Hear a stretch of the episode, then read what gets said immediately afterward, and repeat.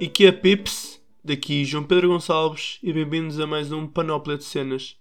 E hoje vai ser uma cena atual onde vou falar sobre os campos de concentração chineses. Espero bem que muito ou pouco já estejam elucidados sobre este tema, porque não é, é um bocado grave campos de concentração em pleno século XXI. Mas acho que não surpreende a ninguém que se isto vai acontecer em algum país, provavelmente é na China, não é? Onde estão a restringir a liberdade religiosa. Sim, normalmente os campos de concentração, no, os que se têm conhecido ao longo, ao longo dos tempos, têm a ver com ou minorias éticas ou, ou religiões. Neste caso, até na China, tem a ver com os dois, que é uma minoria muçulmana na China, que é o Uyghur. Acho que estou a dizer direito, o meu chinês não é o melhor, mas é uma minoria ética e religiosa que está a ser. Hum, é assim, há na dúvida se, se isto já é um genocídio, mas de certeza absoluta que pelo menos é um, é um genocídio cultural. E um, isto não é de agora. Vou-vos dar um contexto, um bocado um contexto histórico. Os Uyghur fazem parte da. São, são uma comunidade que vive em Xinjiang, no noroeste da China, enquanto uh, a grande parte dos chineses, né, da cultura chinesa, são os chineses da etnia Han, aqui os iogures são bastante diferentes. Ou seja, mesmo a própria cultura e uh, a herança histórica não tem nada a ver com, com a maioria da população chinesa, até porque a maioria deles nem sequer falam mandarim. Só recentemente é que começou a ser imposto o mandarim nas escolas e, e, e na vida normal, porque a maior parte de, do que eles são e da sua religião e da sua, da sua etnia e dos seus costumes tem a ver com os países mais perto. São é, os, os, turcos, não, não é turcos de Turquia, não é? É mais etnia turca. São mais, os iogures são mais relacionados com isto e são maioritariamente muçulmanos, até porque em Xinjiang, naquela região, há 24.400 mesquitas, ou seja, nós aqui em Portugal também temos muitas igrejas, não é? Mas lá é mesmo, mesmo muitas. E, e isto, não é? Os chineses, o, o, o, comunismo chinês, o partido, o único partido chinês que era, que era a todo custo manter o controle sobre uma das regiões mais importantes. Até porque esta própria região tem tido ao longo da história assim, uns conflitos já com, com a China principal, digamos. Até porque já teve um bocado de independência, teve independência não a 100%, não é? Mas autoproclamada em 1933, que durou um aninho, não é? A China conseguiu uh, destroçar tudo, arrasar a revolução. E depois, outra vez, em 1944, com o apoio do, dos russos, dos comunistas, houve outra vez outra república. Uma, uma república islâmica, já mais, já mais na parte norte de, de Xinjiang, Xinjiang, aliás, que durou cerca de 5 anos, mas depois foi quando o, a, a, China se converteu ao comunismo, os russos não é? viraram-se contra uh, esta, esta nova, este novo país e pronto, e voltou a fazer parte da China. E porquê é que a China quer mesmo isto? É porque tem muita importância económica, porque não é? a China está a crescer há várias décadas, mas agora tem crescido muito mais e 40% das reservas de carvão estão nesta região de Jiangxing, Xinjiang e, e para além do carbono é 20% da energia eólica, 20% do, do petróleo e 20% do gás, ou seja, é mesmo muito importante e é uma região que não é muito grande na China, tem a sua dimensão, mas, ou seja, tem muitos recursos em tão pouco território. E uh, o governo chinês já tem começado a diluir esta herança histórica. Já começou nos anos 50 e 60, onde em 1945 a percentagem de iogures era de 80%. 80%. E do, de anos, da etnia maioritariamente chinesa, que mais conhecemos, era só 6%. Agora, em, em, 1900, em 2008, cerca de 46% são iogures e 40 anos, ou seja, já está quase ela por ela. Isto foi tudo porque o governo incentivou muito a migração para, para Xinjiang para, para diluir esta herança histórica e tentar combater o, os independentistas. E o problema é que estes iogures iogures na região, a maior, a maior parte deles têm trabalhos ou de fábrica ou trabalhos muito menos remunerados em relação ao, ao, ao ZAN. E isto começou mais a ser a serem mais perseguidos mesmo a sério em 2014, o que provém de uns conflitos que houve em 2009. Em 2009 houve mesmo uma grande disputa na região, onde morreram cerca de 200 pessoas e muitas mais tiveram feridas em 2009, mas depois também no mesmo ano houve mais um ataque e depois houve muitos atentados de bomba em 2011 e 2014. E a partir daí tem exercido um controle e percebe-se o porquê. Até porque a China, nestes últimos anos, tem tentado realçar o seu poder e, e tem tentado mostrar outra faceta maior ao mundo por causa do Belt and Road, que é o que se classifica como uma nova rota da seda, onde não é, as relações económicas, mesmo a parte do gás e, e dos cabos de fibra óptica que sai da China e as rotas de comércio, a maior, a maior parte delas passa por Xinjiang. E eh, não é que querem ter controle disto, que é uma parte mesmo muito importante. E por volta de 2012, 2014 foi quando começaram os primeiros passos do governo para tentar uh, apaziguar esta, esta extremificação nesta região. Até porque começaram a banir uh, partes da cultura muçulmana, como o tartapaz e mesmo as barbas, não é?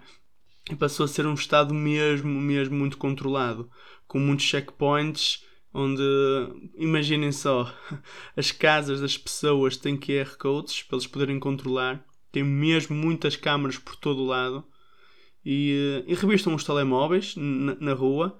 Até houve um caso, uma senhora que foi presa só por ter o WhatsApp instalado, lá, só por ter instalado ela foi presa, foi mandada para um campo de concentração, mas já vamos falar mais à frente dos campos, e são, é muita gente presa e, e para andar eh, de carro tem muitos, muitas, muitas portagens, para, andar, eh, para entrar nos edifícios tem muitos, muitos controles. E só para vocês terem noção, 21% de todas as prisões e, e atos policiais da China, 21% foram feitos nesta região, em Xinjiang, onde a população só corresponde a 2%. Ou seja, 21% de presos em 2% da população é mesmo muito. E uh, chegando aos campos propriamente ditos, como é que se começou a perceber? Porque através de imagens satélites não é? é fácil perceber onde havia ser edifícios onde há antigas zonas de escolas e academias que começaram a sofrer alterações, mas depois, ao verem bem e aproximarem as imagens, começaram a reparar que é? tinham muralhas e torres de vigia e que havia muita gente a desaparecer. Isto apontou tudo para campos de concentração. E uh, o que é que se faz nestes campos? Eles são forçados a propaganda, são forçados a, a criticar o Islão, estão constantemente a ouvir músicas do Partido Comunista e do, do Partido Chinês e coisas e discursos do presidente para tentarem memorizar e poderem ser educados, entre aspas, não é? Que é o, o objetivo destes campos, supostamente, mas são muito maltratados. Há, há relatos de pessoas que conseguiram fugir ou que foram libertados, entretanto, de abusos, de violações, de assédio, de tortura, de tortura, mesmo de, de serem eletrocutados e presos a cadeiras e mesmo serem waterboarding, não sei se sabem o que é, mas é, por exemplo, meterem um pano sobre a boca e despejarem água. Isso basicamente é simular o, o afogamento, assim que é uma das, das piores estruturas e temos muitos relatos disto de Guantánamo, Guantánamo Bay e mesmo do Estado Islâmico, mas são coisas que se passam nestes campos de concentração chineses e mesmo a parte de esterilização e medicação forçada, que é aqui que muita gente aponta como um genocídio cultural, porque ao esterilizar eh, esta população e estas, estas mulheres, basicamente está-se a acabar com a próxima geração. Não vai haver, não vai haver eh, hipótese de, de poderem de poderem subsistir e, e dar continuidade a isto. E um dos alertas grandes, e não é, isto já tem sido a BBC, já anda há algum tempo nisto, os primeiros relatos foi em 2017, 2018, 2019, em 2020 é que se começou mais a olhar para isto, até porque a BBC entrevistou um, o embaixador chinês no, no Reino Unido e apontou-lhe dados e figuras e ele negou muita coisa. E, eh, mas mesmo assim, a China, o próprio Estado, começou. negava as coisas. Negava. E quando os jornalistas e a comunidade académica começou a confrontá-los com casos, foi quando eles admitiram: pronto, existem os campos, mas não são campos de concentração. são simplesmente campos de reeducação. Porque nós aqui temos presos terroristas e pessoas perigosas que podem pôr em liberdade e podem cometer atentados. E é a desculpa que o, que o governo chinês tem dado ou tem apontado para, para isto. É, é quase como desculpar, ok, nós estamos a fazer isto, estamos a tratar mal as pessoas, mas é só por causa do bem maior. Isso acho que, que não é bem feito. E uh, o, o, problema disto é que vai, pode matar uma completa geração.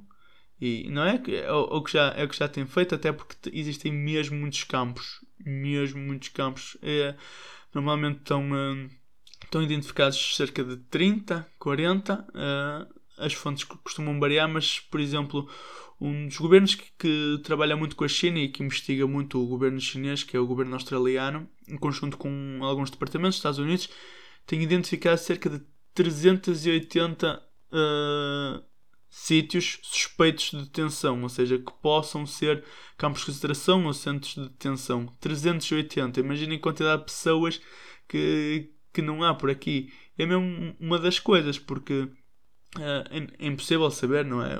O, número certo de pessoas que, que estão aqui nestes campos, que estão, que estão presos, mas aponta-se pelo menos um milhão de pessoas está. Pelo menos um milhão é certinho, mas há, há figuras que podem ser que podem uh, ser até 3 milhões. Ou seja, é, é, é mesmo muita gente. E porque em 3 milhões na China pode não, não, ser nada, é mesmo, mesmo muito pouco. Mas para esta geração dos iogures e para Xinjiang, para a região toda, é, é muita gente, é matar-lhes completamente uh, as gerações vindouras. E muitos países têm, têm se debruçado sobre isto e têm uh, atuado e, e, e, falado, não é? Têm sempre aquele medo de represálias, porque temos muitos casos uh, atuais da China, principalmente com Hong Kong e Taiwan que eu ia investigar para, para falar sobre isto.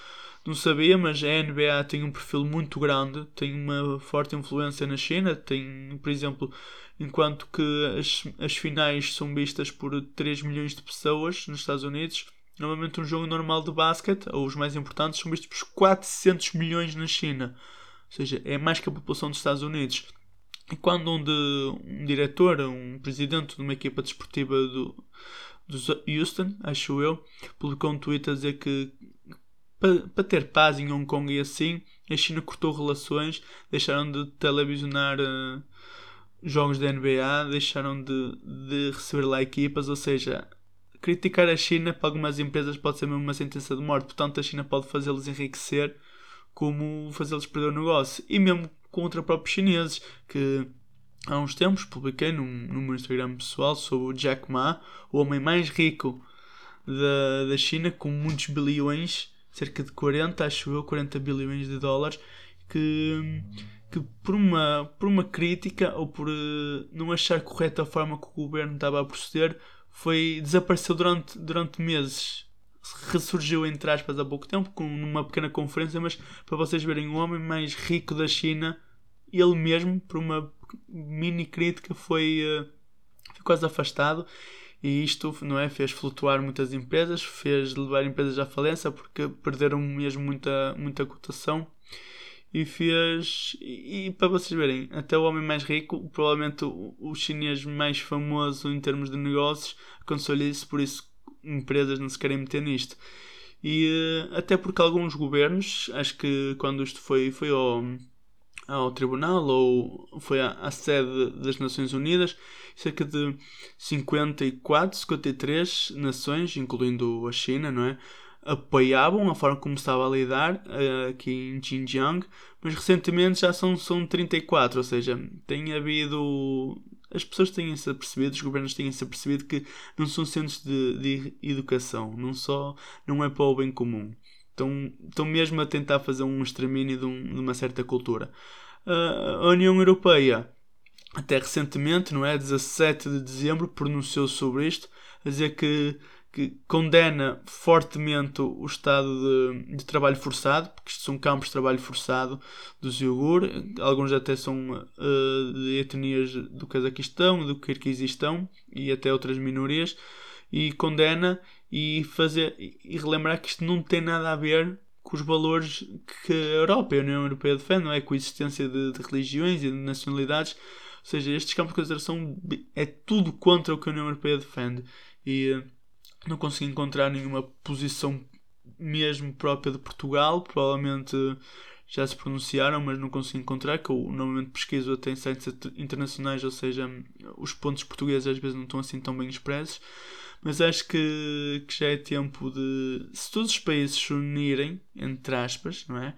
Contra, contra a China, eles têm de aprender, porque o que eles têm feito é mesmo. É, é, é deitar os direitos humanos mesmo pela janela, mesmo ao lixo. E isto não pode continuar, não é? Se queremos uma. Para além de uma Europa unida, precisamos de um mundo unido, porque isto enquanto nós temos assistido aqui na Europa, não é? o surgimento do fascismo e da extrema-direita, eles aqui já estão a pôr em prática. Já são, já são, são quase como comunistas fascistas, porque têm o regime comunista, não é? Mas ao mesmo tempo a liberdade de expressão é nula e, eh, e mesmo a liberdade religiosa, eles estão a exterminar pessoas mesmo, mesmo do seu próprio país até porque a população nesta região, a população de uigures desceu de 2015 para 2018 65%. Para vocês verem para onde é que foram 65% da população. Foi um dos dados que foi uh, que o embaixador hum, chinês no, no Reino Unido foi confrontado. Ele negou, mas o apresentador disse: Não, não, estes são dados do site chinês. Ou seja, isto é real.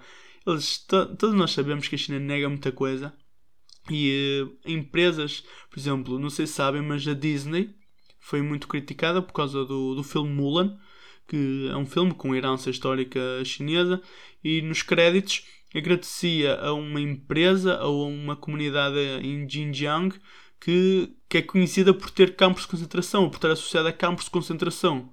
Ou seja, a Disney, entre aspas, associou-se a isto até porque eles despediram recentemente uma atriz do Mandalorian por fazer, eh, por fazer comparação de, de ser, acho que foi por ser democrata uh, a, ser, a ser um judeu no tempos nazis. Não sei se foi bem assim, mas foi algo do género. E despediram-la e ao mesmo tempo estão uh, aceitar ou elogiar ou agradecer a colaboração de, de empresas que, têm, que estão relacionadas com campos de concentração. Ou seja, isto é muito suspeito e acho que devemos estar todos atentos à China e tentar nos informar pelo menos estes assuntos e fugir da órbita de, se calhar das notícias portuguesas, não é? Porque isto vem mais na BBC, no Guardian e é onde dá para conhecer mais e quero-vos trazer mais temas assim porque acredito que uma das formas de combater o radicalismo é estar informado e estar educado e para isso podem contar com o Panóplas de Cenas, podem contar comigo por isso não percam os próximos, próximos podcasts, os próximos episódios. Bye bye pessoal!